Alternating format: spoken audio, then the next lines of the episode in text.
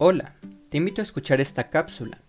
Mi nombre es André y de parte de la Universidad de Hemisferios te estaré informando mediante este proyecto sobre algunas cosas de tecnología que quizás no sabías.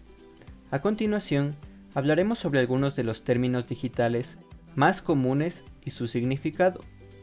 Empezaremos hablando de las apps o aplicaciones. Esta palabra se refiere a los programas que las personas se descargan en sus dispositivos y cumplen una función específica. Cada app tiene su propio objetivo, tamaño y diseño, por lo que te será fácil identificarlas y diferenciarlas. App Store. Esta palabra significa tienda de aplicaciones. Es el lugar en donde puedes buscar y encontrar la mayoría de programas disponibles para tu celular, laptop, computadora o dispositivo en general.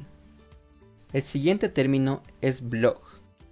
B-L-O-G.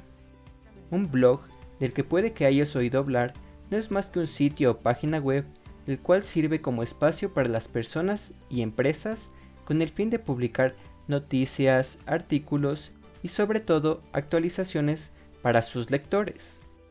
Suele tener imágenes, texto y otras herramientas. Bloggers o blogueros.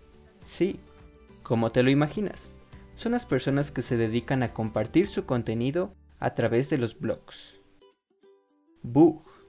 B-U-G. Este término es usado cuando hay un error interno en alguna aplicación o programa en los dispositivos, causando así que no funcionen correctamente. Base de datos. Esta palabra, tal como su nombre lo indica, tiene que ver con la recopilación y organización de datos e información guardados de forma digital.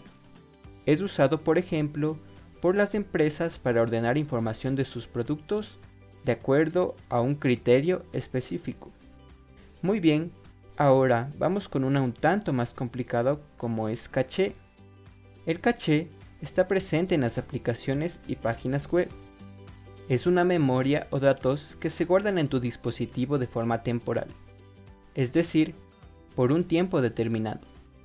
Estos datos no son tus fotos, tus contactos o en general información tuya guardada.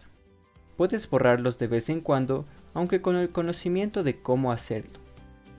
Y bien, espero que esta información haya sido útil para que puedas conocer más sobre algunos de los términos que se utilizan en esta era digital. Por mi parte es todo. Nos veremos pronto nuevamente.